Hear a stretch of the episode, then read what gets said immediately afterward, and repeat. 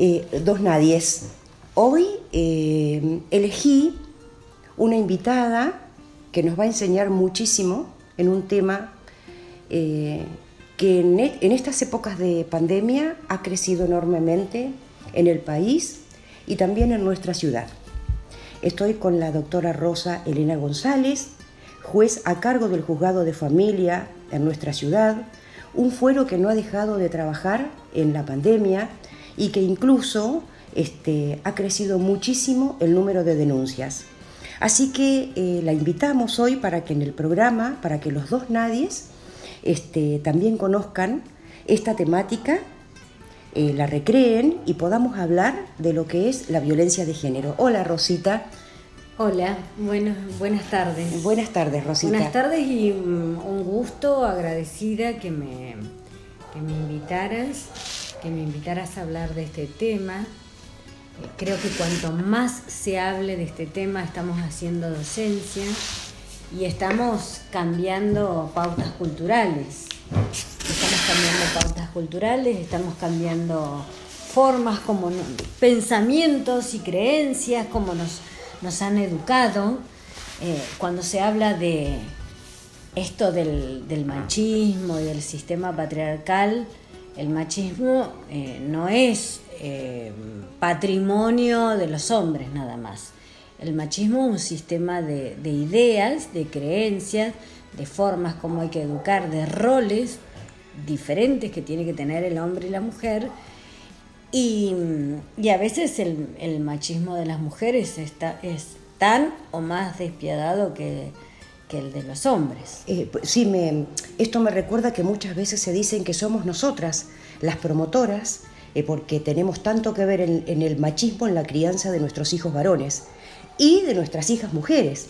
Por el tema de. la- yo recuerdo cuando era chica el horario de la siesta que había que respetar al hombre cuando venía de trabajar, este, el miedo a la separación, porque cómo te quedabas sin este, esa parte económica, ¿no? Que, te dejaba en la calle, que no se podía. Quizás este, mm, eh, no vi tanto una violencia del castigo y del, y del pegar como hay ahora, Rosita, en, las, en nuestra sociedad, en donde vemos que a nivel país eh, se muere una mujer eh, por día por violencia de género. Claro. ¿Cómo es en nuestra ciudad? ¿Qué- No lo, no lo veíamos. eh, dos cuestiones, eh, volviendo un poquito para atrás. Eh, sí,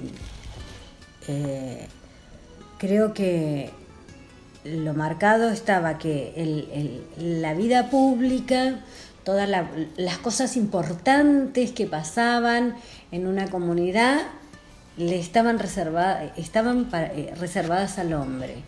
Y los temas menores, digamos, la vida privada dentro de la casa, se le decía, es la reina de la casa.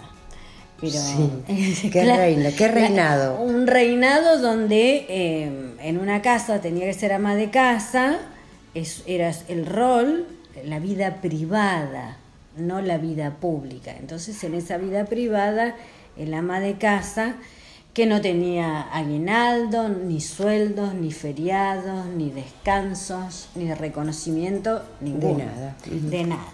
Eso por un lado. Y por el otro no veíamos, como bien vos lo dijiste, que no lo veíamos no significaba que no sucediera.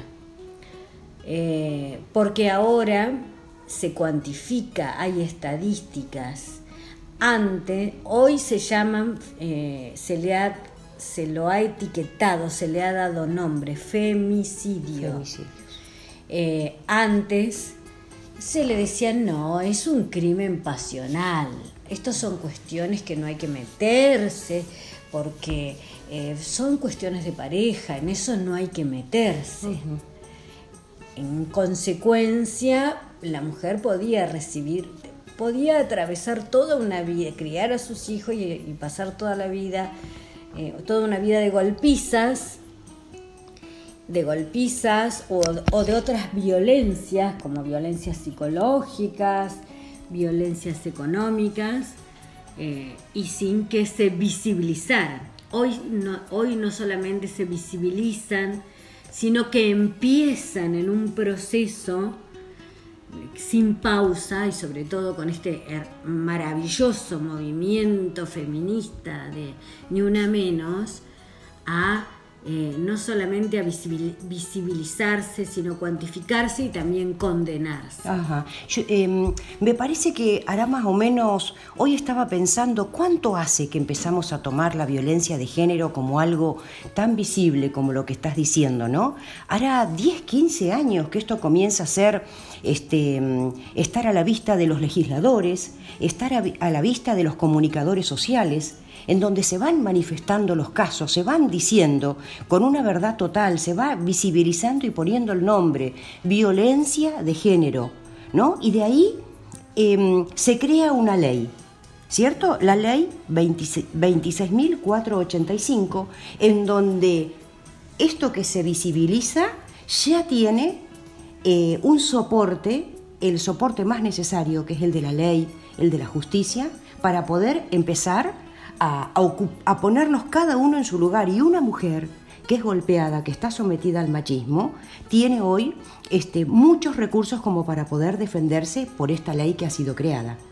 Eh, así, así es, pero también antes hay toda una historia, toda una serie de, encuentros y pactos internacionales eh, que dieron lugar a esta ley, ¿no? Así, eh, la Convención Internacional de Belén do Para, la CEDAW y, la Ley 26485. Ahora tenemos la Ley Micaela, que por un caso aberrante, la Ley Micaela, que es la última del que fue por un crimen aberrante de, Micaela, eh, dispone que deben capacitarse en forma obligatoria todos los funcionarios de los distintos estamentos, tanto del Poder Ejecutivo, como del Poder Legislativo, como del Poder Judicial, como el provincial, el nacional y el municipal.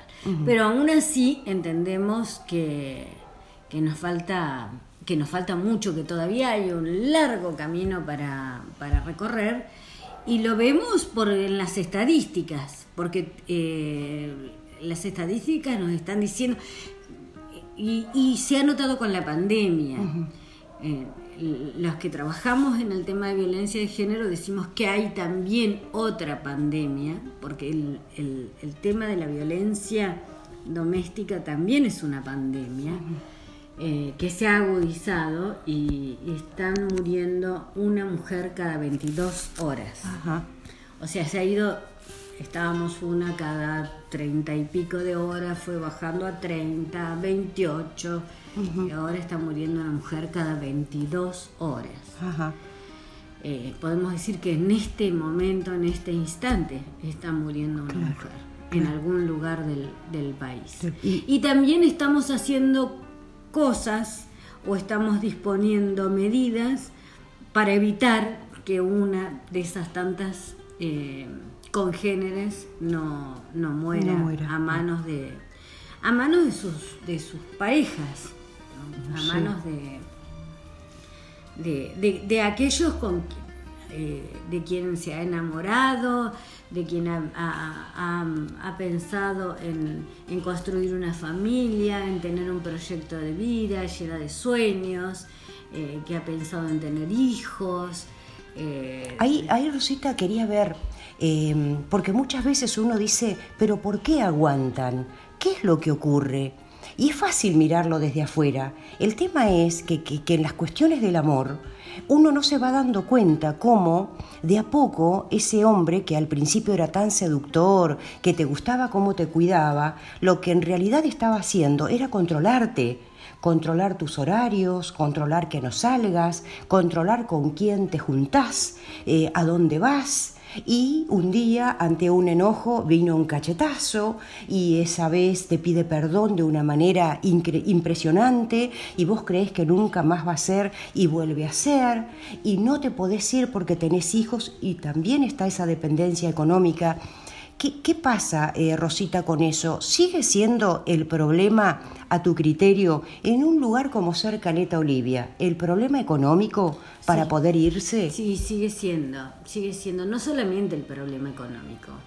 eh, la, violencia tiene, tiene un circuito, tiene ciclos y tiene un ciclo de eh, un ciclo donde comienza el romance, después empieza una gran tensión porque el hombre no puede canalizar sus frustraciones o sus tensiones y las, y las canaliza golpeando a la mujer, después vuelve el ciclo, la golpea, la em, pide perdón, ella le cree, mm, nunca más va a volver a pasar, eh, otro, y vuelve a repetirse y así infinitamente hasta, eh, hasta la tensión mayor que termina en el, en el femicidio. Pero por supuesto que, eh, que la mujer no, no corte ese ciclo, no significa, no es solamente por una cuestión económica.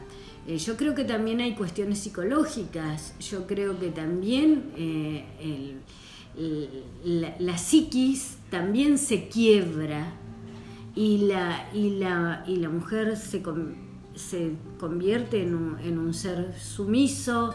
Eh, no tiene autoestima. No tiene autoestima. Eh, la han criado para, para, para, cumplir ese rol, para soportar, para... Eh, generalmente yo veo en muchos informes, los informes que vienen de la Oficina de Violencia Doméstica, una frase que se repite muy a menudo, que las mujeres dicen, no, él me pega, pero es un buen padre. Entonces no pueden visibilizar, no pueden visibilizar, no pueden ver eh, que son víctimas. Y no pueden ver que no solamente son víctimas ellas, también los hijos no es buen padre el que golpea a la madre de los hijos. Eh, también los hijos son víctimas directas de, esta violencia. De esta violencia y que incluso ya tienen el modelo como para repetir. Este, Exactamente. en, algún momento, ¿no? La nena va a ser en el futuro también una mujer golpeada y el varón va a repetir este, este modelo. Este modelo seguramente será un futuro hombre violento. Violento, golpeador. Rosita, em, en Caleta, en pandemia, eh, conocemos eh, que, se incrementó mucho la violencia de género en, durante ella. ¿Es así? Muchísimo. Muchas, de, muchas denuncias. Muchísimo y lo que nos pasó fue que al principio, como fue una cuarentena tan estricta, em, bueno, qué paradoja, digamos, tuvimos eh, este, estas mujeres eh, a merced del violento las 24 horas y por decreto.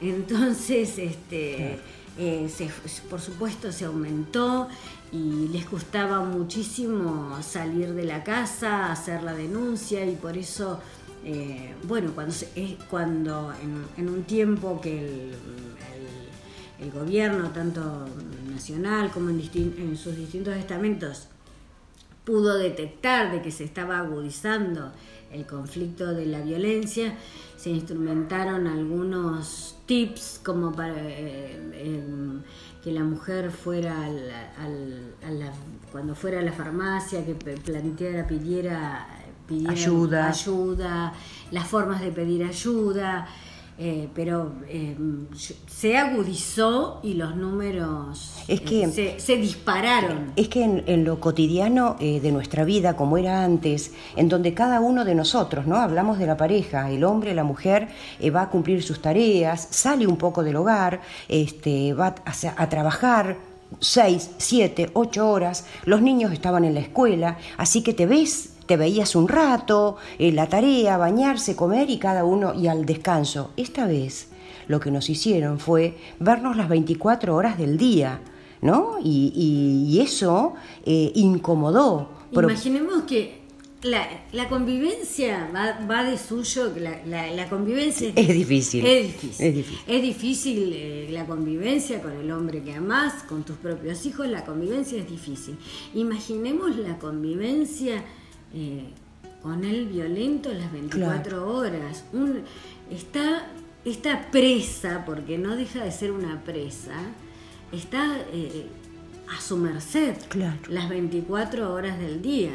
Por eso, eh, así como en un principio de la pandemia, los delitos, el, índice de delitos, de delitos contra la propiedad, bajó eh, y los índices se, notaron, bajó porque, bueno, porque los, los, los ladrones, los chorros estaban, en su casa, estaban obligatoriamente. obligatoriamente, así se incrementó eh, la, violencia de género y las medidas que se, que se han ido tomando.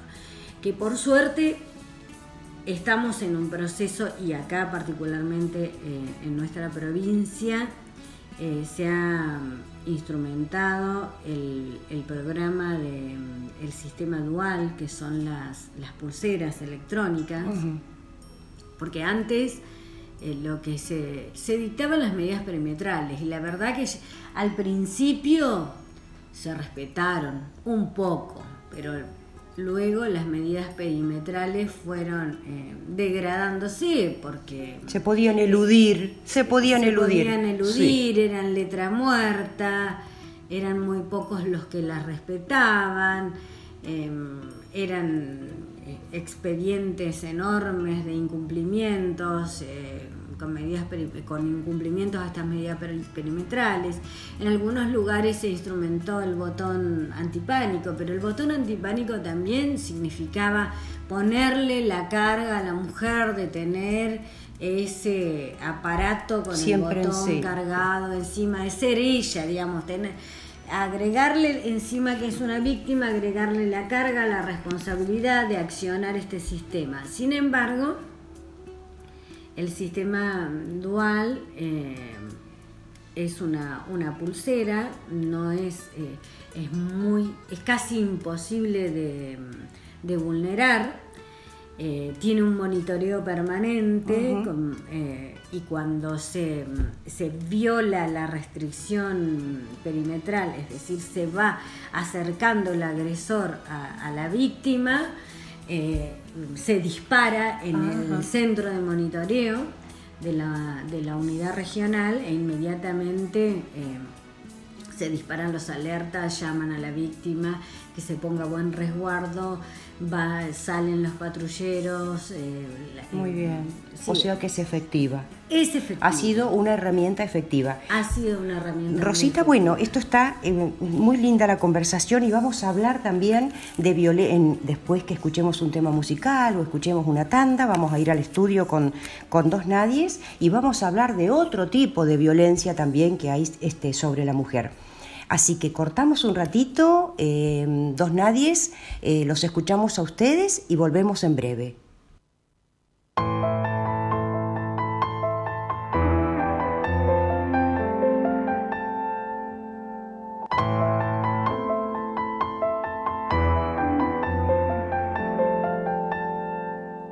No salgo de noche, nunca paseo sola, grito lo que pienso. Cuando charlamos con los muchachos en el P social. Recordá, Perdito, que yo no le digo plan, porque plan no hay. Hace 12 años que no hay plan. Eh, yo noto que los muchachos han cambiado su forma de expresarse cuando se refieren a la, a la mujer. Claro, no está todavía en lo ideal. Falta un camino importante recorrer, pero noto que hay un progreso en los últimos años una evolución con esto del menosprecio eh, de la mujer, de la forma, por lo menos, de referirse. Eh, ya en los medios también se percibe que lo que antes era chistoso, ¿se acuerda de Olmedo? Ahora ya no lo es. Esas cosas ya no tienen lugar y tiene que ver con que todo esto que eh, nos explicaba la doctora Rosa González y Mónica, va generando transformaciones positivas en la sociedad. Queda un largo camino por recorrer, pero ahora los movimientos feministas y la sociedad toda se manifiesta con contundencia ante la violencia de género, lo que me parece algo realmente muy positivo y muy interesante que escuchemos. Si palabras quizás. Miedo queda que la que salga en la tele llorando sea mi mamá. ¿Acaso no puedes ver los contrastes de ser mujer en un mundo que con todo el derecho se cree a tocarnos, matarnos, enterrarnos vivas? Ponerme una falda es un acto suicida. Si algún día me toca a mí, que las probabilidades son que sí, no crean que dejé todo y me fui, o que ni siquiera me defendí. Nunca digan que yo me lo busqué, o que mis fotos hicieron que toque mi piel, arranquen el patriarcado de raíz, como nos arrancan a nosotras de aquí. No tengo armas, tampoco pistolas para matar una educación que me mata si voy sola. Tengo argumentos, los llevo en mi cuerpo y nadie me acosa si voy con los vuestros. Patinas y frágil y no lo he elegido. Y no es que lo seas lo que tú haces conmigo. Me ves como algo y yo a ti con miedo. No es un halago si temblando me quedo.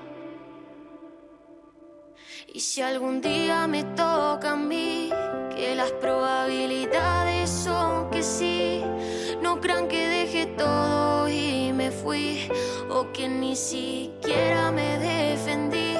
Nunca digan que yo me lo busqué, o que mis fotos hicieron que toque mi piel, arranqué en el patriarcado de raíz, como nos arrancan a nosotras de aquí.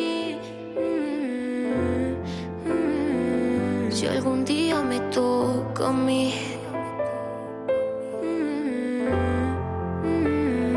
Si algún día me toca a mí.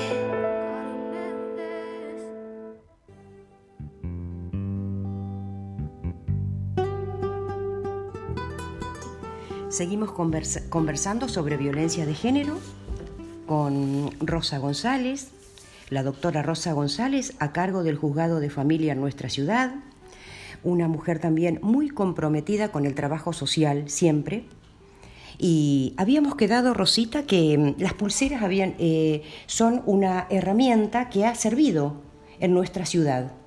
¿Y mm, qué más? Eh, ¿Con qué cuentan las mujeres en Caleta ante las situaciones de violencia de género? ¿Con qué instituciones? ¿Cómo se llega a cómo llega un expediente o una denuncia al juzgado de familia?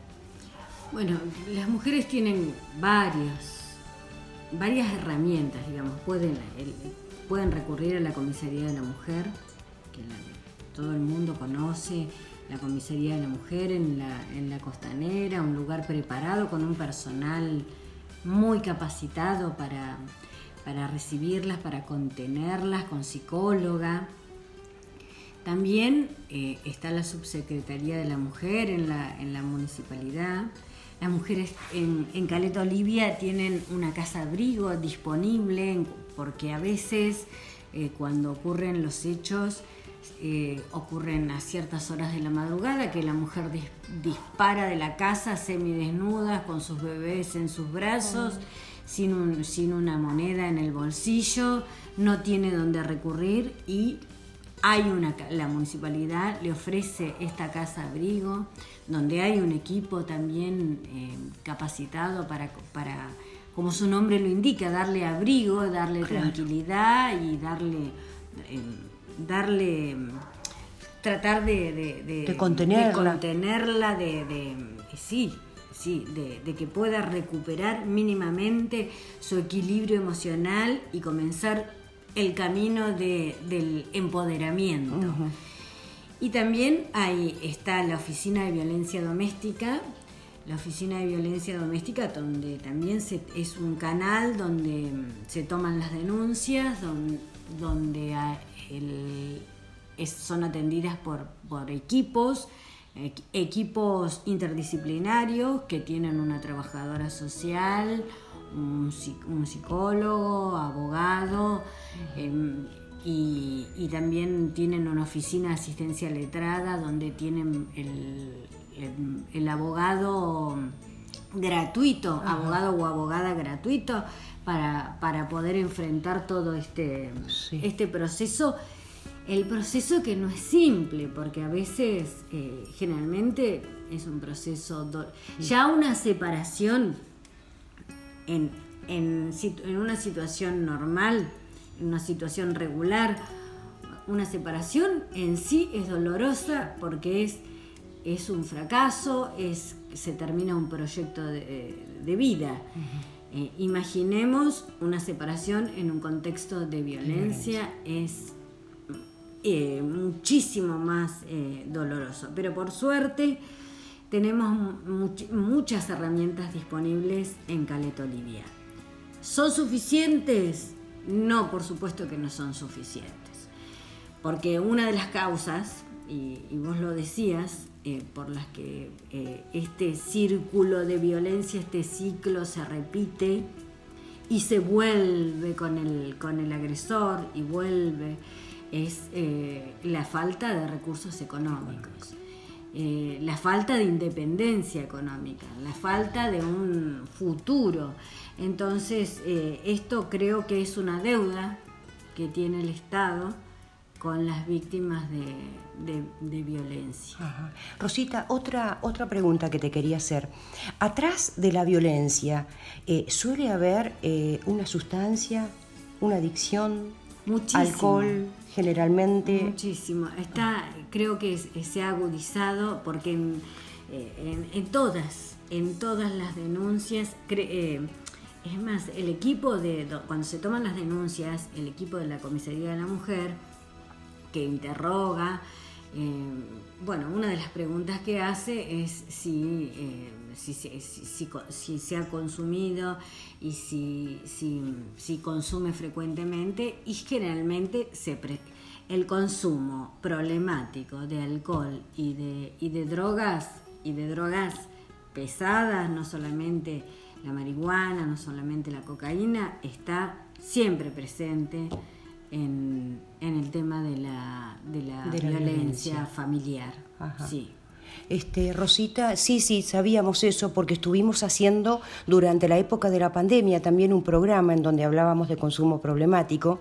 Y, mm, la Organización Mundial de la Salud eh, tomó durante el año 2020 como premisa trabajar sobre la salud mental, sobre el estado de salud mental de las personas en todo el mundo, porque el quiebre emocional que se generó a través de la pandemia, que nos paró a todos, que nos cambió la vida, había este, generado una debilidad tan fuerte que aunque nos tengan encerrados o nos permitan salir, había agudizado el consumo también a, pastillas para dormir, para que te saquen de la realidad de ver este momento.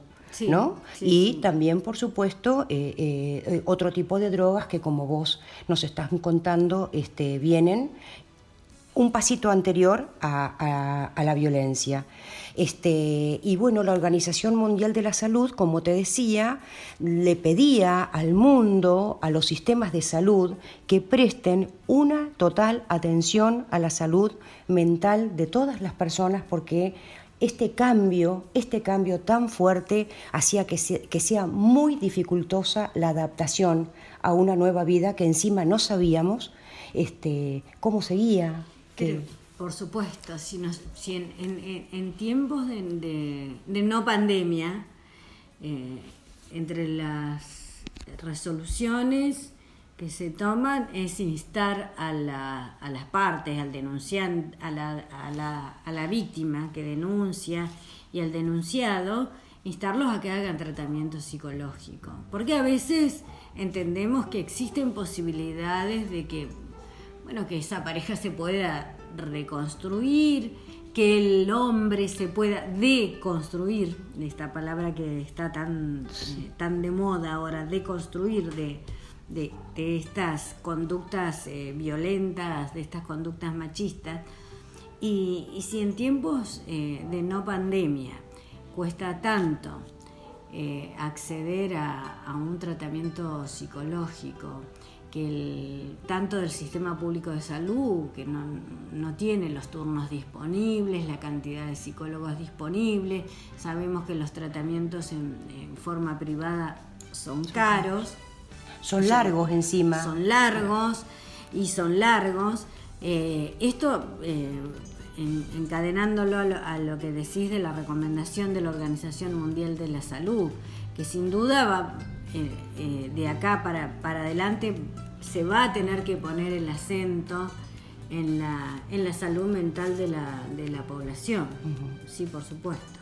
Rosita, hablemos un poco, siguiendo con el mismo tema, ¿no? Violencia de género. Hablemos de acoso callejero, porque también esta ley incluye muchos ítems ¿no? Este, el acoso callejero, eso que nos teníamos que aguantar en una época de nuestra vida. Yo recuerdo cuando pasaban las camionetas, ¿te acordás? De, la, de las empresas y vos ibas caminando por la calle, agarrate de las cosas que te decían. Era violento, era feo, era molesto, pero era ya un folclore un folclore. y nos molestaba mucho, la verdad que a veces nos decían cosas que eran, que eran este, eh, muy feas, muy violentas, muy agresivas, y, mm, se incorporó también en la ley 27.501, incorpora el, acaso, eh, el, el acoso callejero como modalidad de violencia a la mujer también.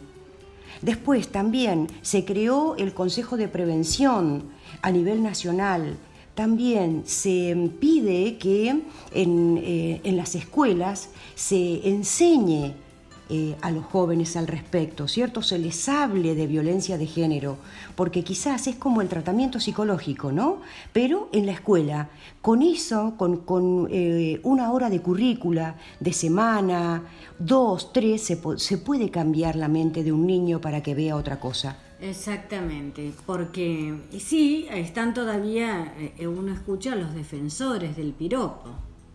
Sin embargo, sin embargo, eh, yo les digo a los defensores del piropo, si les gustaría que un señor de, de 60, 70, 80 años piropeara a su hija de 12 o de 11 años, eh, o su niña, digamos, eh, su niña de 11, 12, 13 años. Me parece que no solamente es ofensivo, creo que estamos... Eh, creo que tenemos que tomar conciencia de que esto este, limita con, el, con, una, con una conducta delictiva.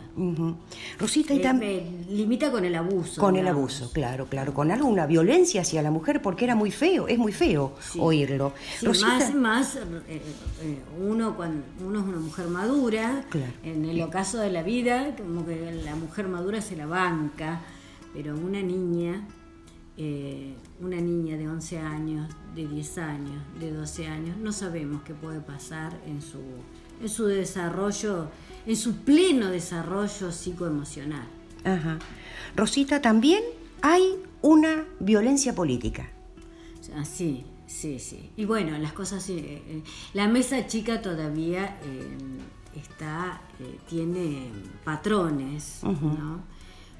Y queda, por, supuesto que queda un largo camino para recorrer todavía, porque si bien hemos tenido una presidenta mujer, eh, las mesas chicas en, los gobiernos provinciales, municipales, a lo largo y a lo ancho del país, en, a esos lugares todavía la mujer, digamos, mesas chicas le digo a los espacios de decisión, donde se cocina la cosa. Ajá donde se hacen, donde están los que tienen la lapicera.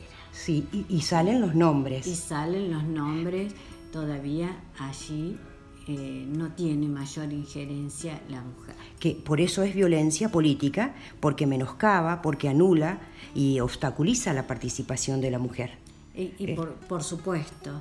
Y aparte esas mesas se hacen en horarios esas mesas suceden en quinchos, en horarios donde la mujer generalmente está con sus hijos. Con sus hijos, claro, estos no roles. Tiene, eh, tiene, no tiene posibilidades de acceso en esos horarios. Así que bueno, todavía falta bastante por llegar. Si bien este, en esta provincia, por suerte, tenemos una, en, el, en el Superior Tribunal, tenemos una presidenta mujer, es una excepción en todo el mapa de, de todo el país. En el resto de los, de los tribunales de justicia de todas las provincias son muy pocas las ministros de justicia mujeres que están.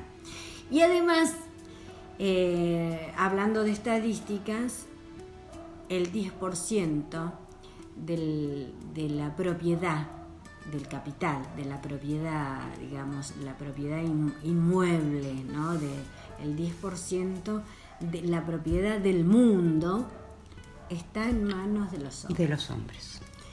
Así que todavía ahí es, es nuestro norte donde todavía hay que llegar. Claro, claro, claro. Vamos por parte. Me, encanta cómo se eh, esto abarcativo que pudimos contarle a, nuestros oyentes de, cuánta violencia hay de género y tocamos este, varios puntos, no solamente la que hay en la casa, en lo cotidiano, sino cuánta violencia de género. Y no significa esto una una pelea ni una lucha contra el hombre porque entendemos de que tiene que haber un, ah, tienen que haber relaciones más democráticas.